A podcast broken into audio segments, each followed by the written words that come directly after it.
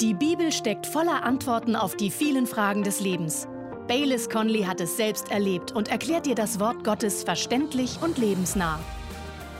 In unserer Serie mit dem Titel Worauf es wirklich ankommt, sprechen wir über die Dinge, die Gottes Wille für uns sind, die wir jedoch nicht bekommen, wenn wir ihnen nicht gezielt nachgehen.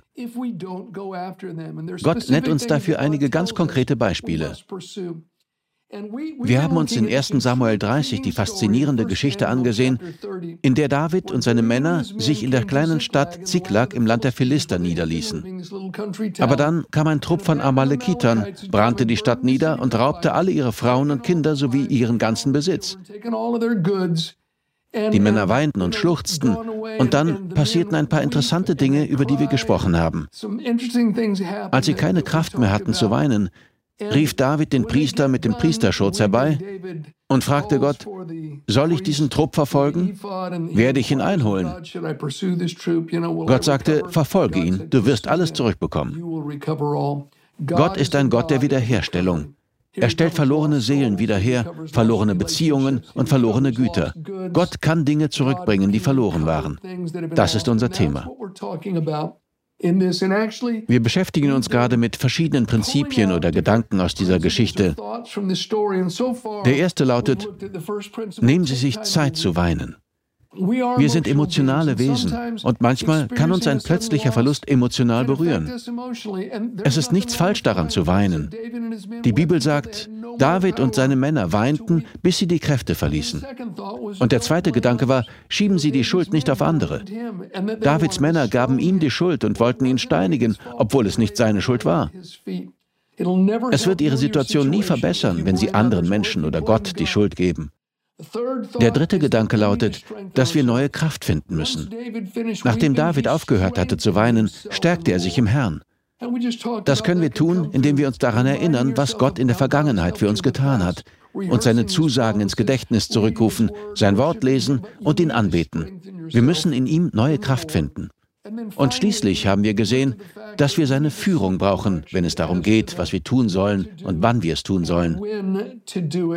Damit haben wir die letzte Folge beendet. Wenn wir Gott suchen, wie David es tat, wird er auch uns spezielle Anweisungen geben. Ich weiß noch, wie meine Frau und ich einmal enge Freunde besuchten. Die Frau ging gerade in eine Richtung, von der meine Frau und ich wussten, dass sie nicht gut für sie war. Sie war Mitglied in unserer Gemeinde, hatte aber dann einen Weg eingeschlagen, von dem uns beiden klar war, dass er nur in einer Katastrophe enden konnte. Wir gingen also zu ihr, tranken eine Tasse Tee zusammen und sprachen mit ihr darüber. Sie war jedoch fest entschlossen, ihren Weg weiterzugehen. Ich fragte sie, hast du Gott dazu befragt? Sie sagte, nein. Ich sagte, warum? Weil er mir vielleicht geantwortet hätte. Tatsächlich weiß ich, dass er mir antworten würde. Deshalb werde ich ihn nicht fragen. Wie können wir so sicher sein, dass Gott zu uns sprechen wird, wenn es um Korrektur geht, aber dann große Zweifel haben, dass er uns antwortet, wenn wir seine Führung oder was auch immer brauchen? Nein, Freunde, Sucht und ihr werdet finden, sagte Jesus. Bittet und euch wird gegeben. Klopft an und euch wird aufgetan werden. Wir kommen jetzt zu Vers 9 in 1 Samuel 30, wo die Geschichte weitergeht. Da heißt es, da machten David und seine 600 Mann sich auf den Weg und schon bald kamen sie zum Bach Besor, wo einige zurückblieben und Halt machten. 200 von den Männern waren zu erschöpft, um den Bach zu überqueren. Deshalb setzte David die Verfolgung mit den restlichen 400 Mann fort. Sie sind den Männern, die ihre Familien gefangen genommen haben, also auf der Spur aber 200 von ihnen sind so erschöpft, dass sie nicht weitergehen können. David ließ sie zurück und zog weiter. Hier ist der Gedanke. Wenn Sie versuchen, Verlorenes wiederzuerlangen, sollten Sie nicht aufhören, anderen zu dienen. Auch in Ihrer Schwäche kann Gott Sie gebrauchen, um anderen zu dienen und für sie zu kämpfen. David war genauso müde wie sie und hatte ebenso großen Verlust erlitten wie sie. Seine Trauer war genauso groß wie ihre. Seine Probleme waren sogar noch größer, weil er jetzt diese Männer führen musste, die kurz davor standen, ihn zu töten. Gerade erst hatten sie davon gesprochen, ihn zu steinigen.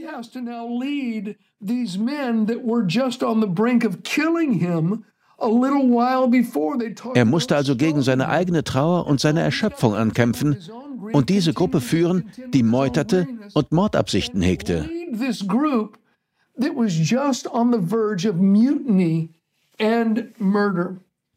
Hören Sie, selbst wenn Sie schwach und ratlos sind, wird Gott Sie gebrauchen, um anderen zu helfen.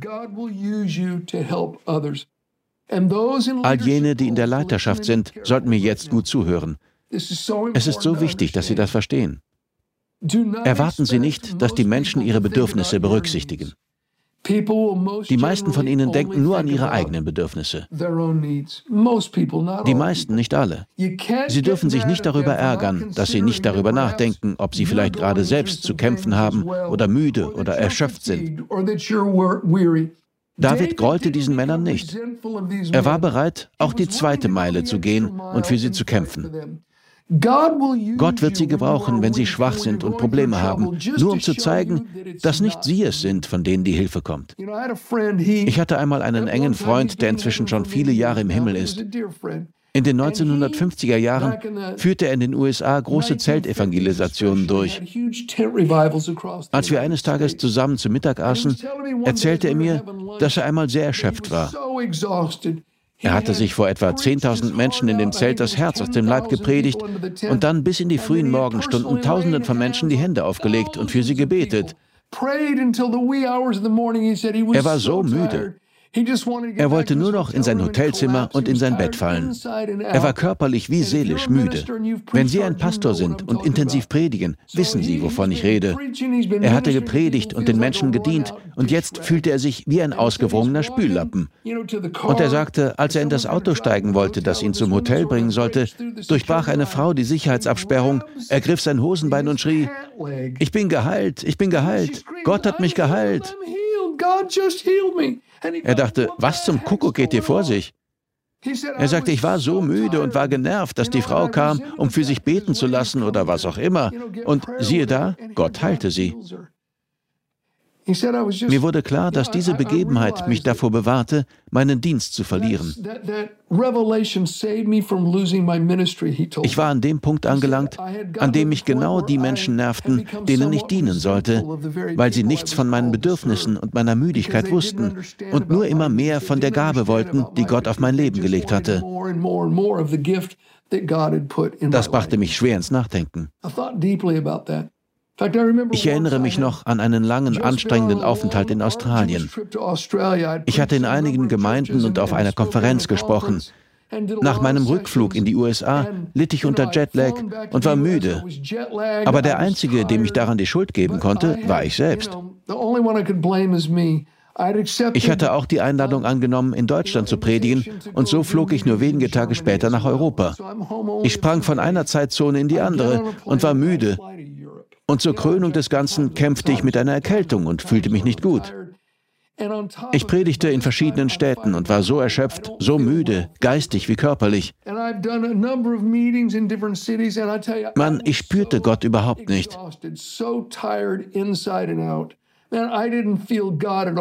Dann kam dieser eine Gottesdienst. Ich glaube, das war die schlechteste Predigt, die ich je gehalten habe. Ich war so erschöpft. Nach der Predigt machte ich einen Altarruf und 84 Menschen sprangen von ihrem Platz auf, eilten nach vorn und vertrauten Jesus ihr Leben an, während Tränen über ihr Gesicht strömten. Das war phänomenal. Und ich hatte das Gefühl, als würde Gott sagen, hey Bayless, nur zur Erinnerung, nicht du bist das, ich bin es. Der Apostel Paulus sagt in 2. Korinther 12, Vers 10, Deshalb habe ich Wohlgefallen an Schwachheiten, an Misshandlungen, an Nöten, an Verfolgungen, an Ängsten um Christi willen. Denn wenn ich schwach bin, dann bin ich stark. Vielleicht gehen Sie gerade durch eine große Prüfung, durch große Schwierigkeiten. Vielleicht sind Sie finanzieller Natur oder Sie kämpfen um Ihre Gesundheit. Hören Sie, Gott kann Sie auch in dieser Zeit Ihrer Schwachheit gebrauchen, um die Nöte anderer zu stillen, sie zu stärken und zu ermutigen. Deshalb nochmals, Vor allem an die Leiter. Ich möchte Sie ermutigen, seien Sie nicht verbittert oder ärgerlich auf jene, denen zu dienen Sie berufen sind. Nur sehr wenige Menschen werden erkennen, dass auch sie Nöte und Schwierigkeiten haben, dass auch sie familiäre oder finanzielle Probleme haben. Sie sehen die Gabe Gottes auf ihrem Leben und wollen davon profitieren. David hatte eine Gabe auf seinem Leben. Und wissen Sie was? In der Zeit, in der er Kummer hatte und müde war und die Männer ihn beschuldigten, diente er ihnen trotzdem und kämpfte für sie. Und die Geschichte endet damit, dass sie alles zurückbekamen. Sie bekamen ihre Frauen und Kinder und ihren Besitz zurück. Aber wenn David verbittert gewesen wäre, weil diese Männer ihm die Schuld an allem gaben und ihn steinigen wollten, weil sie nicht begriffen, dass er mit ihnen im selben Boot saß und er nicht beschlossen hätte, ihnen zu dienen und die richtige Herzenshaltung zu bewahren, würden wir hier nicht lesen, dass David alles zurückgewann. Der nächste Punkt, mit dem wir uns jetzt beschäftigen wollen, ist absolut faszinierend und sehr wichtig. Er lautet, seien Sie offen für Hilfe aus unerwarteten Quellen. Freunde, Gott ist der Gott von einer Million Wegen und einem Weg, einer Milliarde Wegen und einem Weg, einer Trillion Wegen und einem Weg. Sie können Gott mit Ihrem Schubladendenken nicht begrenzen. Erwarten Sie, dass Gott Ihnen aus unerwarteten Quellen Antworten gibt. Er ist ein erstaunlicher Gott. Er befiehlt das gesamte Universum. Darüber werden wir gleich sprechen. Sie werden keinen Moment verpassen wollen. Nochmals, der nächste Gedanke aus dieser Geschichte lautet, seien Sie offen für Hilfe aus unerwarteten Quellen. Als David und seine Männer die Amalekiter verfolgten, um sich zurückzuholen, was sie verloren hatten, ihre Familien, ihren Besitz und alles andere, heißt es im nächsten Teil der Geschichte, Vers 11, einige seiner Männer fanden auf einem Feld einen Ägypter und brachten ihn zu David. Sie gaben ihm etwas Brot zu essen und Wasser zu trinken. Wie sich herausstellte, war dieser Ägypter einer der Männer, die Davids Stadt überfallen und niedergebrannt hatten. Ab Vers 13 heißt es, Zu wem gehörst du und woher kommst du? fragte David ihn. Ich bin ein Ägypter, der Sklave eines Amalekitas, antwortete dieser. Mein Herr hat mich vor drei Tagen hier zurückgelassen, weil ich krank geworden war. Wir waren in das Südland der Kreter, in das Gebiet von Juda und in das Gebiet von Kaleb eingefallen und hatten gerade Ziklag niedergebrannt. Willst du mich zu dieser Räuberbande führen? fragte David. Der junge Mann antwortete, wenn du mir bei Gott schwörst, dass du mich nicht töten und mich nicht meinem Herrn zurückgeben wirst, bringe ich dich zu diesen Räubern. Ich werde dir zeigen, wo sie sind. Ich weiß, wo ihr Lager ist. Das ist ziemlich erstaunlich, wenn Sie darüber nachdenken. Unerwartet. Nochmals, das war der Sklave eines der Männer, die Ziklag überfallen und niedergebrannt und die Familien der Männer mitgenommen hatten. Gott wird ihnen Hilfe schicken, Freunde, sogar von Sündern. Ich war einmal mit einigen Freunden in Klamath Falls, Oregon. Ich besuchte einige Gottesdienste in der sogenannten Grange Hall, wo ein Evangelist sprach. Es war mitten im Winter. Dann fuhr ich mit meinen Freunden in meinem alten 1963er Volkswagenbus von Klamath Falls zurück nach Ashland, Oregon. Wir mussten die Straße hinunterfahren, die durch die Berge führt. Sie heißt Dead Indian Road. Auf beiden Seiten der Straße türmte sich der Schnee. Ehrlich gesagt weiß ich nicht, warum wir das taten. Es war dumm. Aber wir sahen eine schmale Schotterstraße, die von der Hauptstraße abzweigte, und ich dachte, Lass uns mal sehen, wo sie hinführt. Wir haben noch Zeit. Also bogen wir auf diese Straße ab. Zuerst fuhren wir auf Schotter, dann auf Schnee und Eis. Wir kamen ins Rutschen. Wir fuhren knapp zwei, vielleicht auch drei Kilometer. Dann rutschten wir von der Straße und blieben hoffnungslos im Schnee stecken. Ich versuchte immer wieder, den VW-Bus herauszubekommen, aber es klappte nicht. Wir steckten fest. Wir waren viel zu weit draußen, um durch den Schnee zu stapfen und Hilfe zu holen. Und so dachte ich, wir würden wohl bei Minustemperaturen die Nacht hier verbringen müssen. Das würde nicht angenehm werden.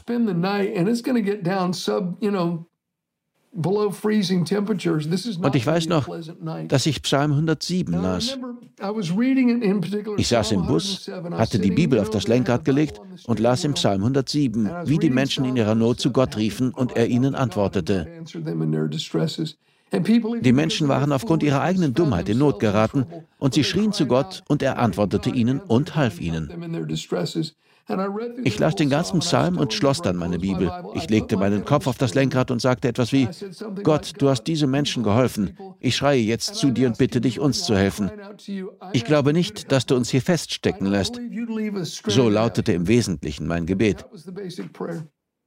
Etwa zehn Minuten später hörten wir Lärm und sahen, dass ein Truck mit Allradantrieb auf uns zukam.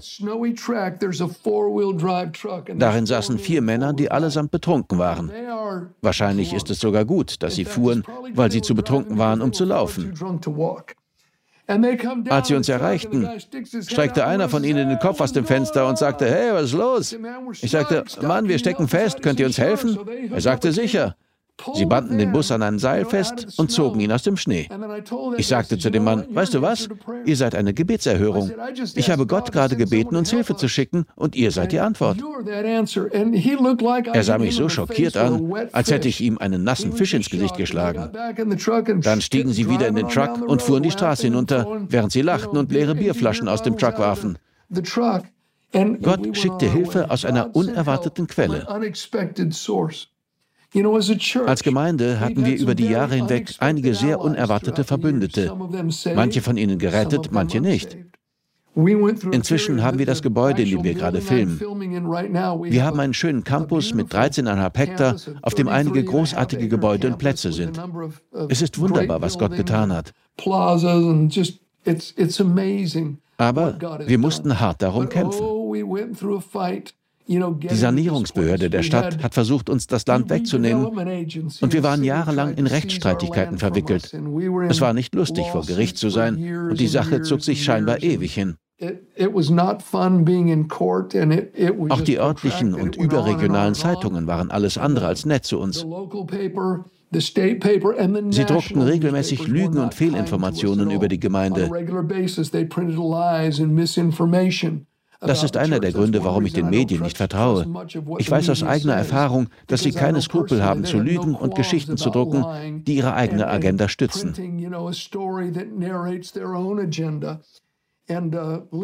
Ich traf mich mit dem Eigentümer einer Zeitung und sagte, was Sie drucken, ist eine Lüge. Aber er weigerte sich, etwas zu ändern. Selbst nachdem vor Gericht die Wahrheit herauskam und er sie kannte, änderte er seinen Kurs nicht never repented, never, never changed what he was doing. So, Während dieser Zeit hatten wir Christen, die uns halfen, aber einige unserer treuesten Unterstützer waren tatsächlich keine Christen.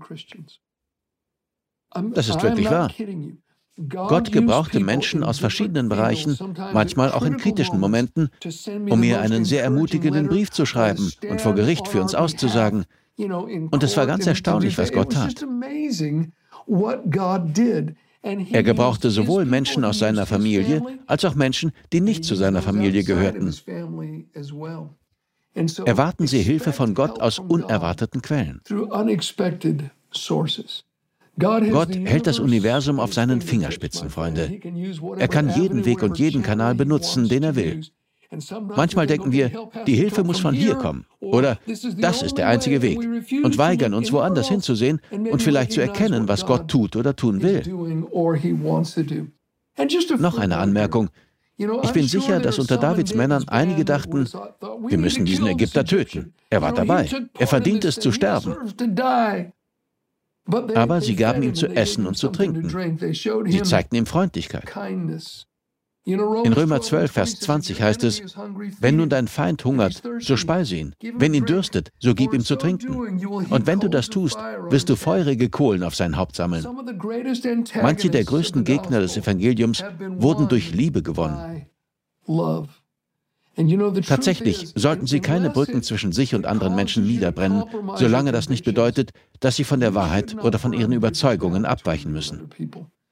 Brennen Sie keine Brücken nieder, denn Sie wissen nie, wann Sie diese Brücke vielleicht werden überqueren wollen oder wann Gott Sie über diese Brücke versorgen will.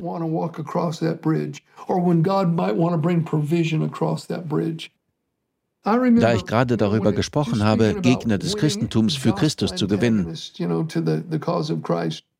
es gab mal einen Mann, der ein Haus in der Nähe unserer Gemeinde hatte.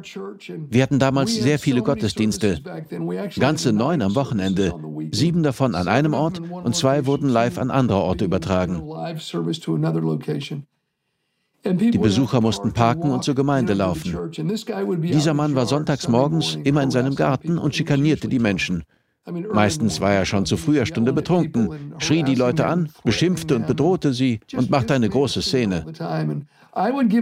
Ich trat meinen Parkplatz in der Gemeinde ab, damit jemand anders dort parken konnte.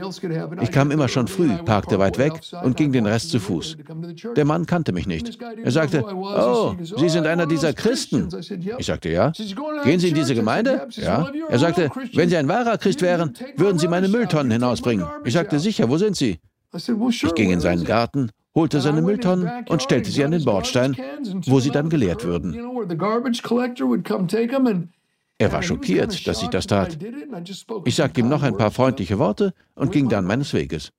Ein anderes Mitglied unserer Gemeinde ging ebenfalls dort vorbei und wurde von dem Mann beschimpft. Da sagte er zu ihm, hey, Sie haben schöne Rosen. Der Mann sagte wirklich, kommen Sie in den hinteren Garten. Und er zeigte ihm seinen Garten hinter dem Haus. Dieses Gemeindemitglied war einfach freundlich zu ihm. Eines Sonntags sagte er zu dem Mann, hey, Sie sollten mit in die Gemeinde kommen. Er ging mit und wurde gerettet. Er vertraute Jesus sein Leben an. Er kam auf mich zu, weinte wie ein Kind und sagte, es tut mir so leid, dass ich Sie neulich angeschrien habe. Ich war nur so zornig und habe die Menschen angeschrien, weil ich mich fürchtete. Ich spürte ihre Wahrhaftigkeit und sie machte mir Angst. Deshalb bin ich auf sie losgegangen. Ich wusste nicht, dass Sie der Pastor der Gemeinde sind. Es tut mir so leid. Und er weinte und weinte. Das war eine ziemliche Szene, aber er hatte Jesus sein Leben anvertraut. Und was ihn für das Evangelium gewann, war Freundlichkeit. Es passiert Gutes, wenn Sie sogar Ihren Feinden freundlich begegnen. Jemand sagte einmal, die einzige Kerze, die man an beiden Enden anbrennen sollte, ist die Kerze der Freundlichkeit. Und natürlich ist unser größtes Beispiel für Freundlichkeit der Herr Jesus Christus selbst. Gott ist so freundlich zu uns. Es gab Menschen in meinem Leben, die mich verspottet oder betrogen haben. Ja, das kam vor. Das ist ein Teil der menschlichen Existenz. Wenn ich daran denke, wie Menschen Lügen über mich verbreitet haben, hasse ich das. Ich mag das nicht, aber dann denke ich daran, dass Jesus für mich starb, als ich ein Sünder war. Ich denke daran, dass er gnädig zu mir war, als ich es nicht verdiente. Die Bibel sagt, wir sollen lieben, wie Christus uns geliebt hat. Wir sollen vergeben, wie Christus uns vergeben hat. Für David und seine Männer kam also Hilfe aus einer unerwarteten Quelle. Und sie kam, weil David einer Person, die eigentlich sein Feind war, Freundlichkeit zeigte. Am Ende der Geschichte lesen wir, dass David und seine Männer alles zurückerhielten. Es fehlte nichts, klein oder groß. Sie bekamen alle Söhne und Töchter zurück und nichts war beschädigt. David bekam alles zurück. Freunde, wir dienen einem Gott der Wiederherstellung. Ich glaube, das zeigt sich am deutlichsten durch Jesus und was er für uns getan hat. Wir waren für Gott verloren und Gott sandte seinen Sohn mit der Aufgabe der Wiederherstellung und Rettung. Und er erfüllte sie, damit unsere verlorene Beziehung mit Gott wiederhergestellt werden konnte. Hören Sie zu, Römer 9, Verse 30 bis 33. Was wollen wir nun sagen? Dass die Nationen, die nicht nach Gerechtigkeit strebten, Gerechtigkeit erlangt haben, eine Gerechtigkeit aber, die aus Glauben ist. Israel aber, das einem Gesetz der Gerechtigkeit nachstrebte, ist nicht zum Gesetz gelangt. Warum? Weil es nicht aus Glauben, sondern als aus Werken geschah. Sie haben sich gestoßen an dem Stein des Anstoßes, wie geschrieben steht, siehe, ich lege in Zion einen Stein des Anstoßes und einen Fels des Strauchelns, und wer an ihn glaubt, wird nicht zu Schanden werden.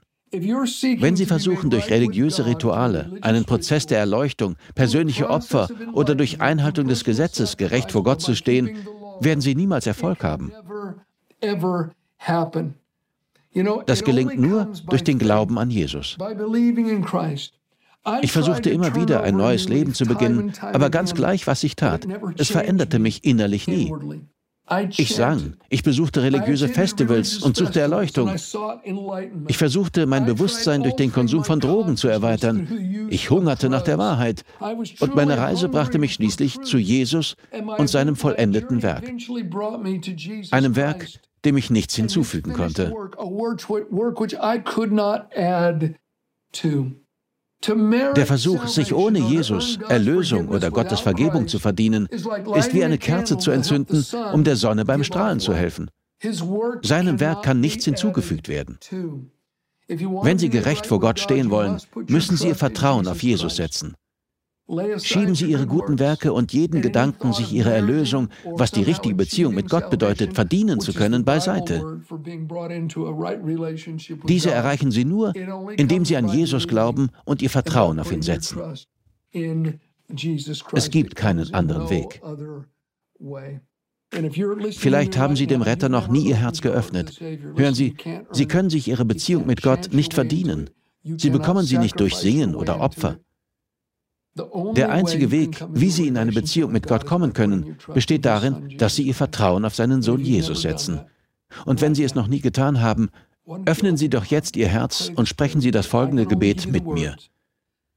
Ich kann Ihnen nur die Worte vorgeben, aber wenn Sie sie aufrichtig zu Gott sagen, glaube ich, dass er Ihnen begegnen wird. Beten Sie einfach jetzt mit mir. Sagen Sie laut, Oh Gott, ich glaube von ganzem Herzen, dass Jesus Christus dein Sohn ist. Ich glaube, dass er für meine Sünden starb und von den Toten auferweckt wurde. Jesus, ich bitte dich jetzt, in mein Leben zu kommen. Ich bekenne dich als meinen Herrn und Retter. Und von diesem Moment an, Jesus, will ich gehen, wohin du mich führst. I will go. Freunde, wenn Sie dies aufrichtigen Herzens gebetet haben, glaube ich, dass Gott Sie gehört hat.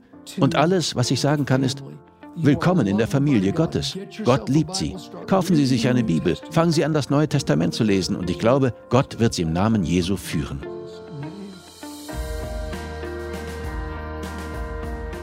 Wir danken dir fürs Zuhören. Weitere Predigten sowie eine tägliche Andacht von Baylis findest du kostenlos auf baylis-conley.de.